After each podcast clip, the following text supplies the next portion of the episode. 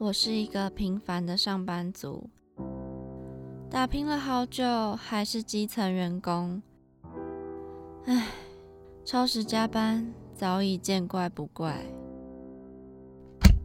你这个写乱七八糟，还敢拿出来啊？哎，我赶着回家，这个文案就拜托你喽。女儿啊，妈妈生日快到了，是不是要有所表示啊？社畜人生怎么这么难？谁来帮帮我啊！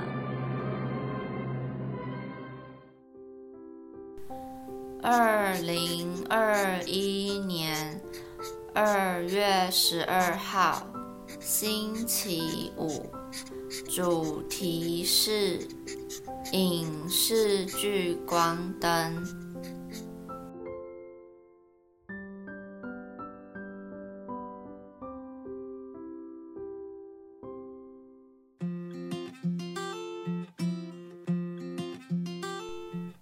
欢迎收听《社畜女子周记》，我是亚碧，我是杰尼。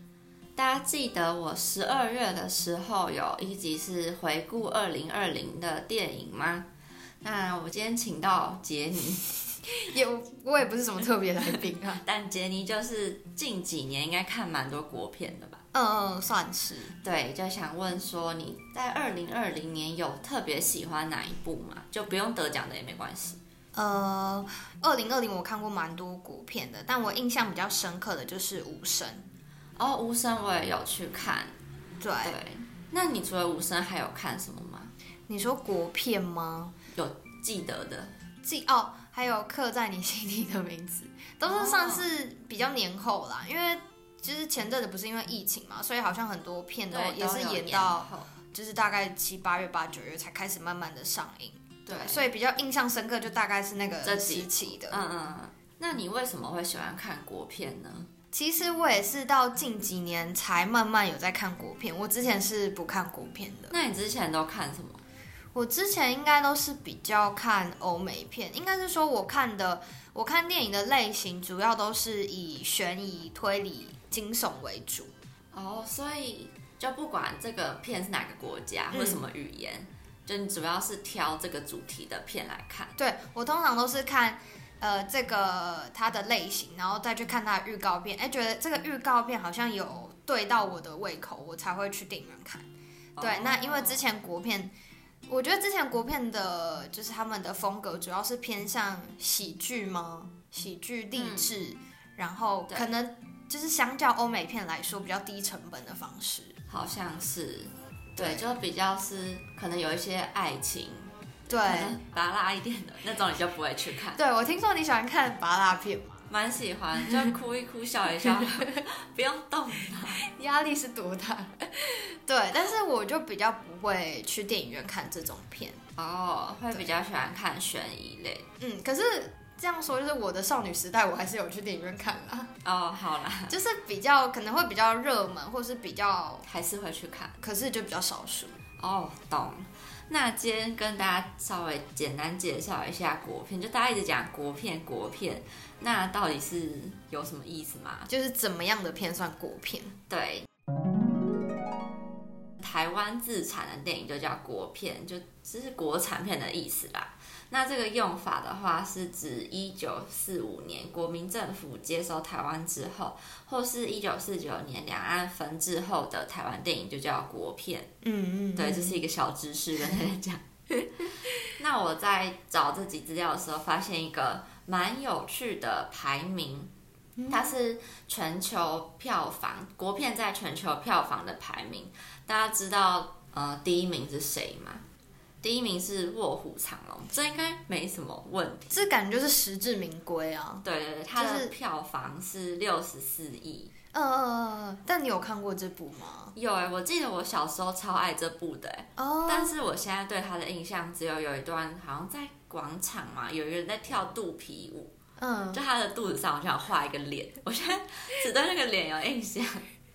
因为它是两千年，导演是李安，两千年的电影，两千年我才两岁，哦，现在二十年嘞，我觉得感觉可以再看一次，对，再回味一次。因为我现在对它的剧情其实没什么印象，我就只记得那个 肚子上有脸的人。就那时候小朋友对那个比较有兴趣。对，那时候好像还是录影带时期，哦，就家里。有录影带。哦，那感觉现在回去看的话，应该会有不同的想法。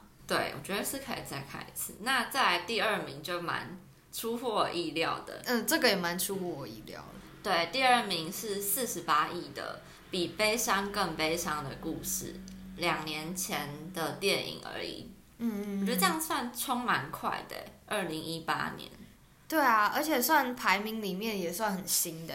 对啊，就是这个《比悲伤更悲伤的故事》是改编好像韩国的电影，对，因为通常改以改编来说，好像不太会比原作还要厉害，通常。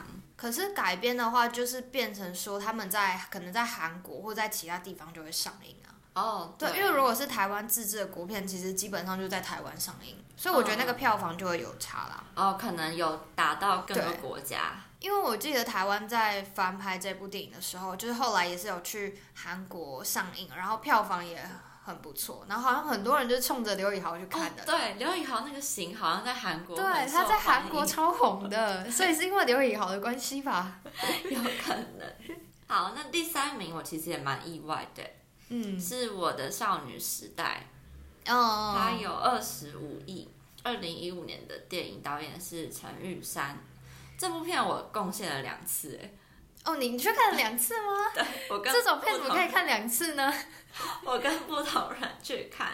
但是我记得那个这一部片在我们那个时候真的超红的欸，二零一五是高中，对，高中的时候，高一对，那时候真的蛮红的，哎，嗯嗯，哎，二零一五，现在二零二零，哦，高二高三的时候，，对，我觉得应该是因为他讲的是学生时期，嗯然后我们那时候也是学生，就比较有共鸣吧。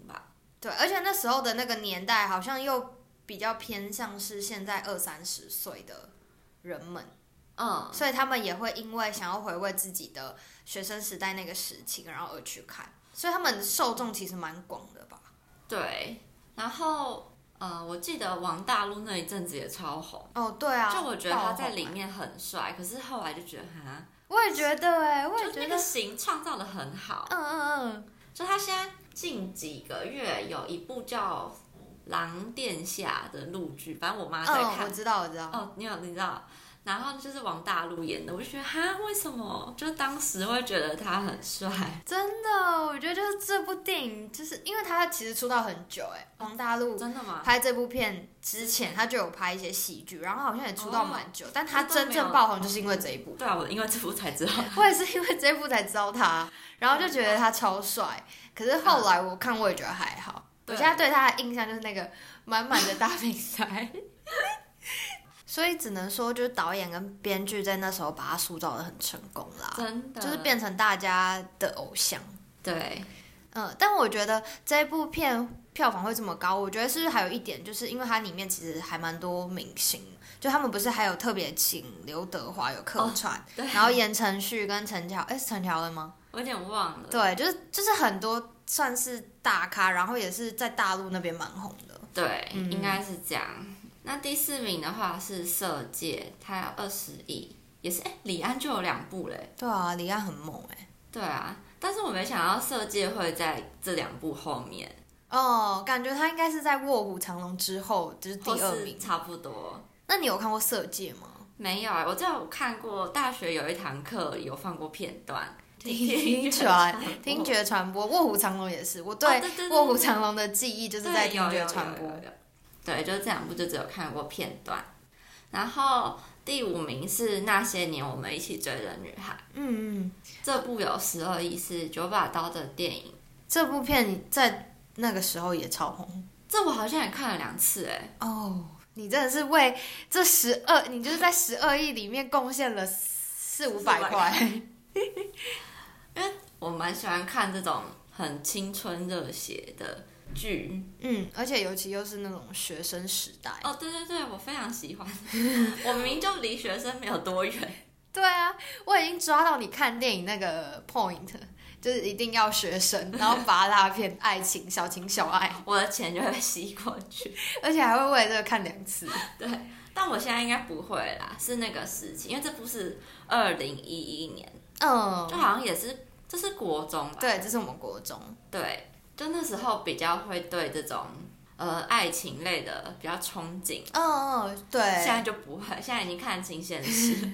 现在就是找那种比较 比较现实现实啊之类的片。对，哎，那亚碧，我很好奇，就是你看电影都是会怎么去选择这一部片，然后去电影院看？哦，就是你的那个关键是什哦，么？我都会看评价，哎，嗯，就是哦，我第一个会先以国片为主啊，因为我很爱看国片，然后再从评价。那为什么你喜欢看国片？哦，因为我觉得国片蛮贴近生活，哦，就比较贴近我们的生活，对，就那个街道，就是有可能就是你平常走路的那种，还可以去。踩点。对 对对对，像之前海角七号，我就有去垦丁嘛，还是恒春，就是、哦。就是那个地方，还有去那个阿嘎的家。哦，就是讲到踩点，我记得之前有一部片叫那个五十二呃五十二赫兹我爱你，哦，那个我有就是魏魏德胜嘛嗯，对，然后那时候我觉得那个景点就是真的让我觉得很熟悉，因为就是在我们学校附近。然后我记得它有一个片段是在市政府那边，哦，在街上对，就是张荣荣好像就是结在。婚，对结结婚那一段，然后他们就是在那边拍，然后我就觉得，哎、真的好好酷哦！就是嗯平常走过的路，然后真正的就是变成电影院、电影里面的场景。嗯，这一点好像我之前没有特别想过，可是对耶，会觉得蛮贴近生活，可能有一点就是因为这样，就好像是很像是。好，那再来就要进入推荐电影的部分了。嗯，好，那我把推荐的电影分成几个类别。第一个类别是悬疑推理，也就是杰尼特别喜欢的类型。对，所以呢，我就是想要跟大家推荐二零一七年的国片，叫《目击者》。亚碧知道这一部吗？我我有听过，但是我记得好像是我不太敢看的类型，我就没有特别去看他的资讯。嗯，那他是谁演的、啊？它是由庄凯勋、徐伟宁、柯佳燕、李明顺还有李纯领衔主演的。哦，那你为什么会想要推荐这一部？就是那时候你在问我这一题的时候，我其实嗯脑袋中马上就浮现这一部。我觉得哦主要的原因是因为这跟我之前的，就之前可能看过的国片差异蛮大的。因为就像我我前面讲的，就是嗯之前的国片可能就是比较偏像鸡排英雄或是大尾卢曼那一种，就比较偏喜剧或者贺岁片那一种感觉。那种我也都会去看。对，我觉得你的类型好像蛮广的。对，那这一部算是我真的觉得，哎，国片好像已经转个风格，哦然后又真的拍的还不错。因为这一部片就是有讲到它是推理的部分，嗯那它就是有点剧情就就会有一点峰回路转的感觉，就是它不像你马上就猜到那个剧情，就不像八大片，你马上就知道它要干嘛。对，那推理片有趣的地方呢，就是你可以借由这个剧情，然后你也可以跟着里面的角色去推理，哎，之后会怎么去演。然后怎么样？哎，为什么这个杀人凶手要这么做？然后或嗯或或者是谁到底是凶手？我觉得这个过程是还蛮好玩的啦。所以你在看的时候，你真的会去思考这些吗？呃呃，会思考，嗯然后也会想知道，就你一定会想知道凶手是谁啊，然后可能会嗯大、大致上，就是也不是很深入的去研究，嗯，但只是你会大致上就是想说，哎，他为什么要这样做？然后他到底是不是凶手？就是脑袋还是有在运转啦。那样会融入得了这个剧情吗？还是会一直在想到底是谁？会啊会啊，就是就是其实也不用到这么复杂哦啊、你就算你就算不要想，你还是就是就是去看他推理也是蛮有趣的。哦，对，但是可能就是像像你 或者像有些人可能会觉得，哎、这是很烧脑，嗯就是就变成说你看电影你还要去思考那有的没的，对，就很很累。那是类似那个我们之前讲谁是被害者这一种，对蛮对对对对，蛮像的。蛮像的。但是因为你说你这个不太敢看，他也的确比谁是被害者还要血腥。哦，真的哦，就是后面啦，后面后面有一段就是真的是，就是柯佳燕所饰演的那个角色叫做我记得叫方婷吗？哦，徐爱婷。嗯然后她后面是被断手断脚，他吗？对，然后我不能接受柯佳嬿，对不起，私人情绪。对，然后他就是有有拍到，然后嗯，虽然画面没有很久，但是你的确看到他就是被断手断脚，好，对，是有点血腥，但是前面都怕还好死。。好，推荐大家去。对，那呃，为什么会想要推荐这一部？主要是就第一个我刚刚讲到，跟之前的国片类型很不一样，嗯然后再加上它的剧情算蛮完整的，就是有的推理片可能会呈现，就是到后期你不知道他在干嘛，就是会有的、有的推理片会觉得会让你觉得对有 bug，然后会觉得说这个剧情好像不应该是这样演。嗯，对，那他他不会，而且他的结局是是还蛮令我合理。shock，哦，真的哦，对，哦。就是不会是我们平常想到的。然后就我刚刚讲到，他到后面就是柯佳嬿断手断脚那部分，也是还蛮令人，就是你不知道他会这么做。哦，是哦。对，啊，你这样害我好想看。我觉得还蛮，我觉得是我还蛮推荐，就是大家去看。嗯，对，然后因为可能那个时期，二零一七年就是类似直剧场啊，还有就是台湾的一些戏剧也开始慢慢朝向这个方向。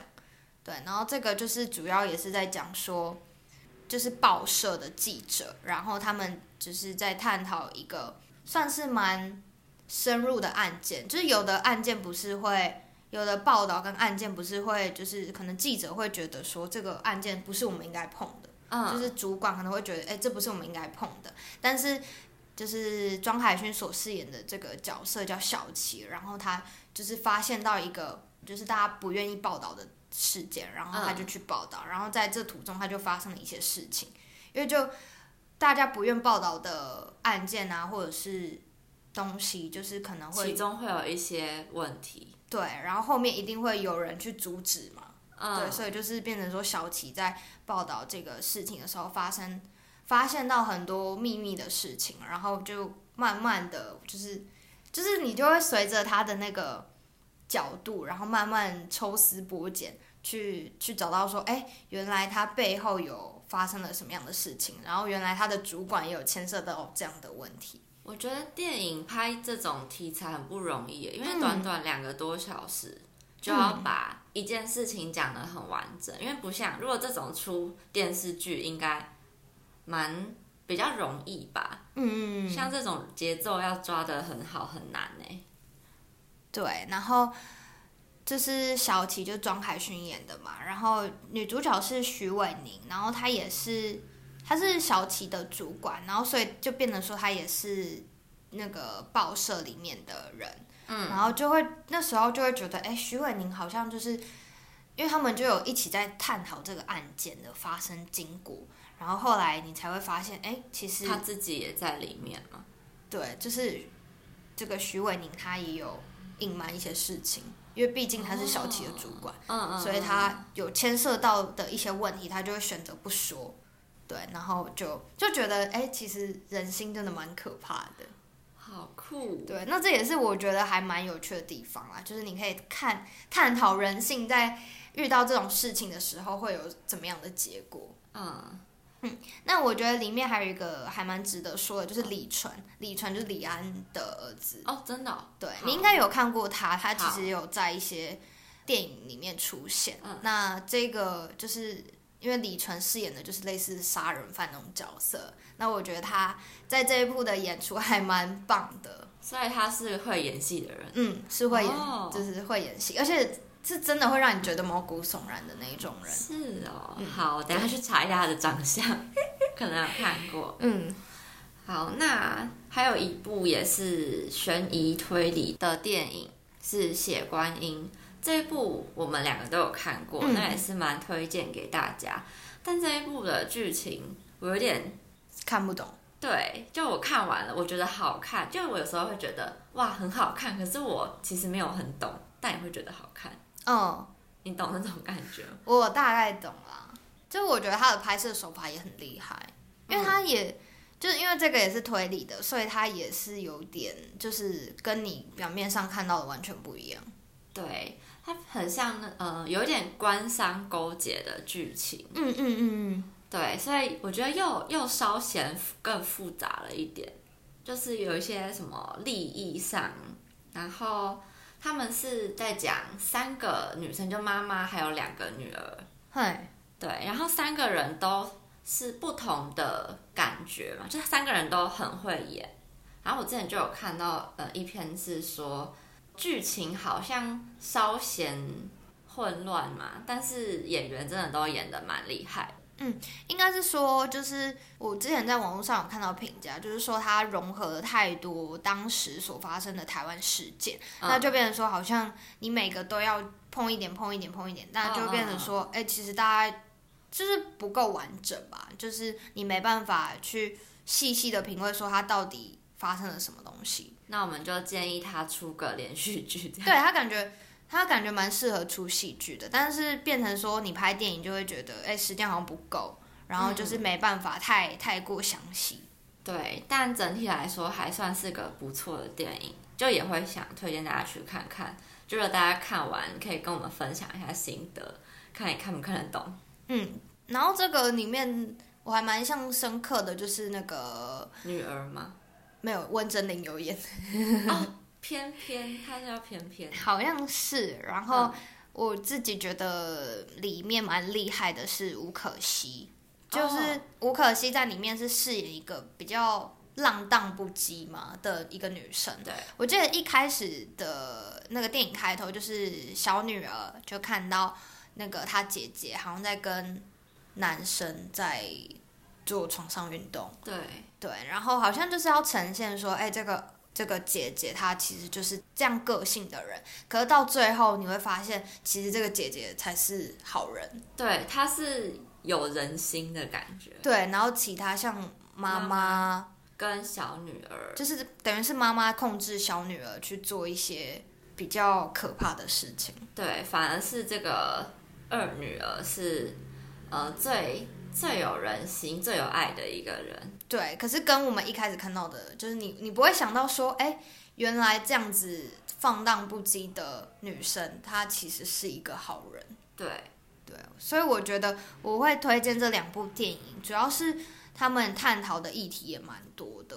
然后因为不是，就是感觉不是大家看电影就是笑过就好啊，或者嗯是看看就就忘记，它其实是还有隐含一些像是人那个人生的一些议题，或者是台湾的一些事件，我觉得是嗯还蛮有趣的。就这种都可以，看完之后再去看一些影评。对，而且这个才是值得看两次的电影，对不起，因为这个我觉得很多人可能第一次会看不懂。就是有点太过于复杂，然后但是你看第二次、第三次，你可能才会真正去了解，或者是才会了解，哎，这个到底发生了什么事情，对，那我应该是看两两次才，这才是值得去电影难怪我院看。看不懂。好，对，那接下来我要推荐的是，不是还没有到爱情？对，我也好还是会看一些有寓意的电影。哦。这个归类在就是剧情类跟有含有寓意的。嗯，那第一部想推荐大家的是《阳光普照》，哦，这部在呃二零一九的金马奖也有得蛮多奖。嗯嗯，那时候的最佳男主角就是《阳光普照》的爸爸陈以文演的，嘿，爸爸叫什么名字？忘记了，就是陈以文演的那个爸爸得了最佳男主角。是，对，然后刘冠廷演的得了最佳男配角。哦，对，那那时候觉得刘冠廷真的蛮厉害的。对，就觉得刘冠廷他演什么角色像什么、哎，哦，对耶，他他很厉害。对啊，像吴声他就是演一个老师啊，然后哦 阳光普照就是演一个坏坏的，对，我觉得你刚刚一讲，我才突然想到，因为他真的演什么像什么，所以会让我有点呃没有注意到那是他演，哦就觉得他就是那个人就是他了，嗯嗯的那种感觉。那那阳光普照的话，会想要推荐，是因为我觉得它剧情也有点翻转，嗯，就是它的最后一幕有让我最后面有让我吓到，是，对你你也有那种感觉。对对对对，对他是在讲，嗯，巫建和演的叫阿和，他那一年也有入围那个男主角，对，然后他是之前有被关到呃抚育院，嗯。然后他出来之后，他想要重新做人，他也很努力的工作什么的，但是刘冠廷演的菜头。就是一直去，他们两个之前是一起被关啊，然后出来，然后菜头还是一直去找阿和麻烦，就是，要他去做一些坏事，嗯对，可能就是有一些赃款之类的。嗯嗯嗯，但阿和就已经下定决心说他不想要再做这件事，但是他因为不想要再，呃，菜头又一直逼他，所以他就觉得好，那就帮他，但是希望你就之后不要再来找我了。但这件事又一直持续下去，嗯，所以最后是阿和的爸爸有发现说菜头一直找他麻烦，所以最后后面有一幕是他爸爸直接就开车去撞撞那个菜头，然后最后把他打死。嗯我觉得这幕很可怕，而且我觉得很震惊哎、会你看到当下你会有点愣住嘛？我觉得我当时看到就会觉得，就是怎么他的爸爸原来是会做这样的事情，因为前面就一个很冷冷静温温的嗯人的感觉。对，然后前面他不是就是爸爸对阿和这个角色，就他儿子一直很很有点半放弃，然后有点就觉得说这个孩子教不懂啊什么之类的。可是到后面，爸爸是真的想要帮阿和、欸，就我觉得陈以文之所以可以得到最佳男主角，是他的那个心境转变，他他真的呈现出两种不同。他很内内敛的演出来的感觉。对对对对对，对，然后中间还有一个是你记得许光汉那一嗯段，许光汉那我也蛮震惊的。嗯就是许光汉是阿和的哥哥，然后他就是一个乖乖的好学生，但是这样其实压他的压力其实很大，嗯嗯因为他会觉得，嗯、大家像父母可能给他的压力，就觉得他就是一个很乖的儿子，不用担心啊什么的。结果中间他也因为压力很大，然后就自杀，好像是跳楼吧。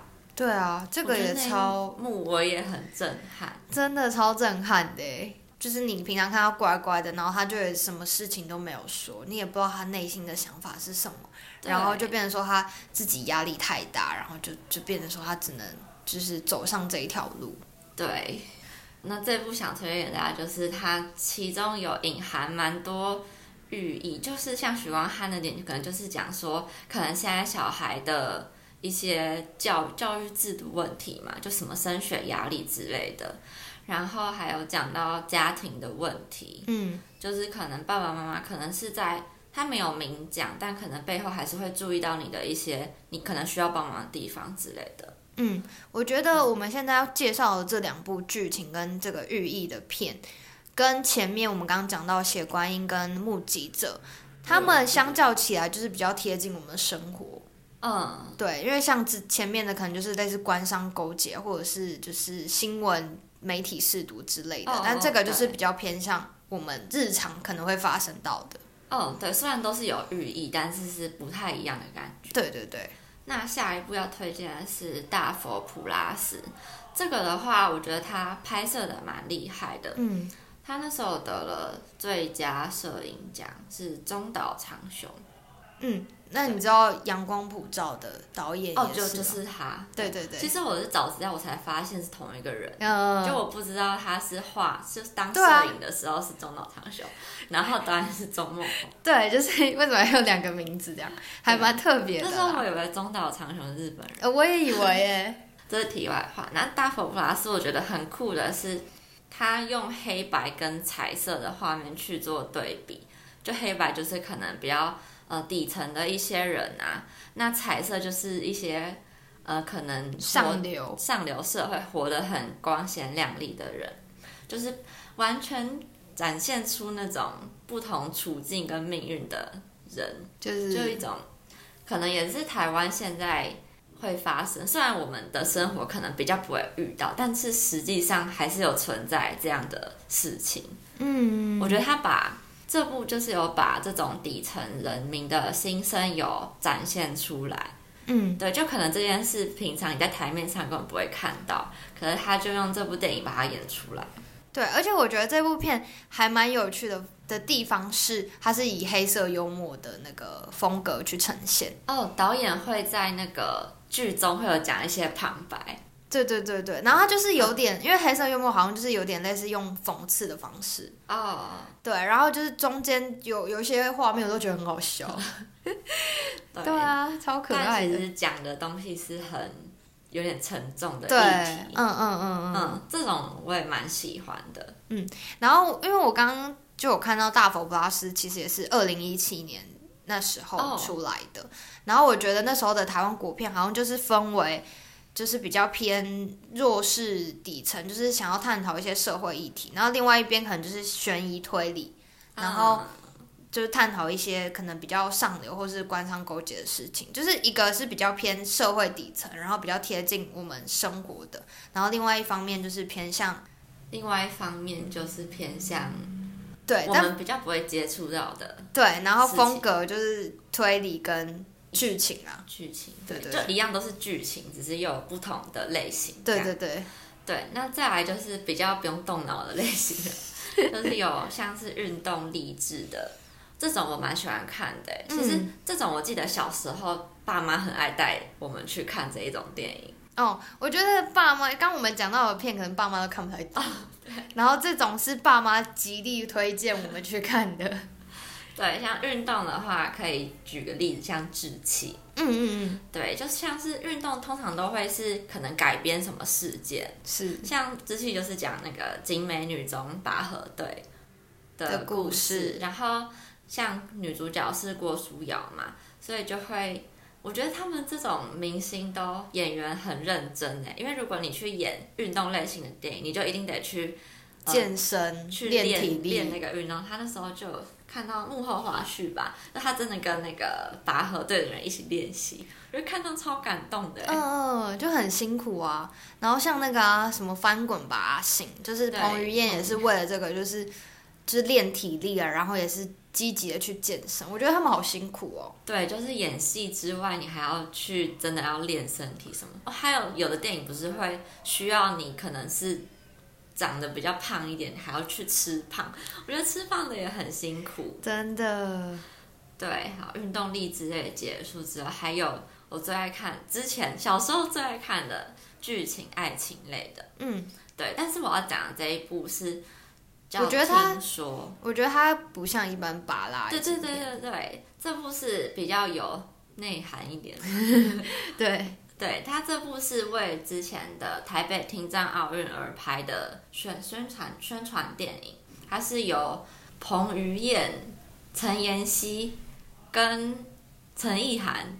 就对这部片有点久了，嗯嗯嗯，但是我是后来才看过，我当时好像没有看过，是后来长比较大之后才看过，然后觉得蛮算小品的电影，嗯，就不会什么很轰轰烈烈的爱情还是什么，就是平平淡淡看得很舒服的。对对对，也很可爱，就是蛮推荐大家去看，因为它是厅长奥运而拍的电影，然后陈妍希演的就是一个厅长奥运的选手，然后彭于晏跟彭于晏跟陈意涵的话，他们是演呃，就最后有互相喜欢的，然后他们一开始都以为对方是呃听不到的人，嗯，对他们就一直在比手语，所以后来是后来才发现原来对方会讲话，所以我觉得中间那一段谈恋爱的过程蛮可爱的，暧昧的过程都是在比手语。所以因为我没有完整的看完这一部，所以他们其实都是会讲话的。对，只有陈妍希是听听不到的，哦，然后她是奥运选手，然后陈意涵是陈妍希的妹妹。对，然后因为彭于晏有一次看到陈意涵跟陈妍希在比手语，他就以为他是听不到的，哦，然后所以彭于晏就直接跟他比手语，然后陈意涵就也以为彭于晏是听不到的，哦，还蛮有趣，蛮可爱的很欸。可爱，所以蛮推荐大家去看的。嗯嗯，就好像国片也有会拍这种类型的，因为像我我想到的是之前郭书瑶就蓝正龙执导的那个《傻傻爱你，傻傻爱我》。然后是郭书瑶好像是跟一个真正是唐诗正的男生，然后一起拍，哦，就是男主角是真的是唐诗正。嗯，好，回去可以找一下，也推荐给大家。对，好，那以上就是今天推荐给大家的电影。如果大家有什么想要推荐给我们，或是有去看我们刚刚推荐的，都可以跟我们分享哦。那我们的 IG 账号是 Girls Diary 底线一六四四。你现在收听的是《社畜女子周记》，在每周晚上七点准时在三浪平台 Apple Podcasts、First Story、KKBox 还有 Spotify 播出，让社畜女子每周跟您分享最有趣的生活大小事。那我是雅碧，我是杰尼，我们下周同一时间见喽，拜拜。